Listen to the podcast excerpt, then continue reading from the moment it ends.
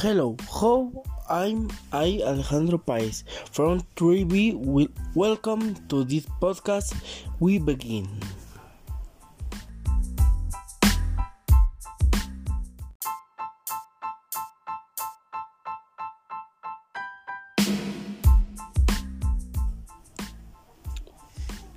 Hello, how I'm I Alejandro Paez from 3B. We, welcome to this podcast.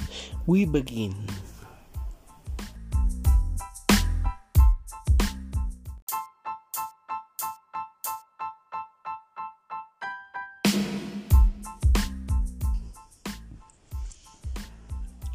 Hello, how am I Alejandro Paez from 3B?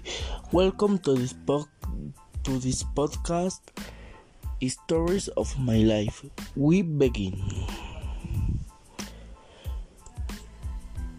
The day this podcast is being recorded is May 29. Today I will present one of the most unexpected stories in my life. I hope you like the story. There it goes.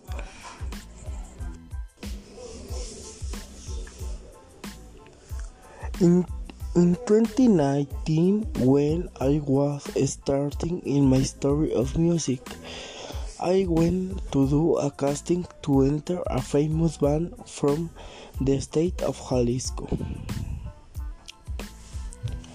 Everything was going so well, but suddenly it became a very large ball of people, but I want to ignore it.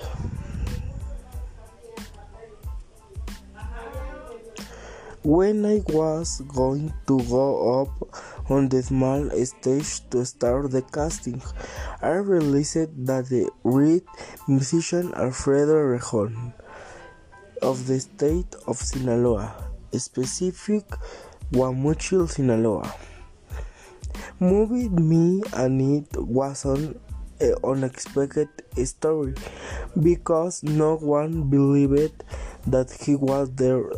That day I felt the biggest nervous I have ever felt in me in my life. It was something too exciting because at the time he was a musician of the Banda El Recodo.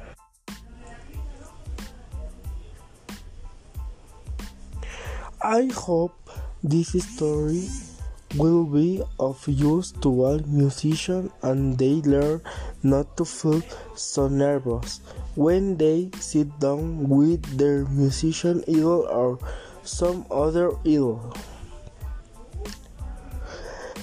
Thank you very much for tuning in, in, and I hope you have understood me and have learned something more from me. For me, remember, I am Alejandro Paez. Thank you of the press attention.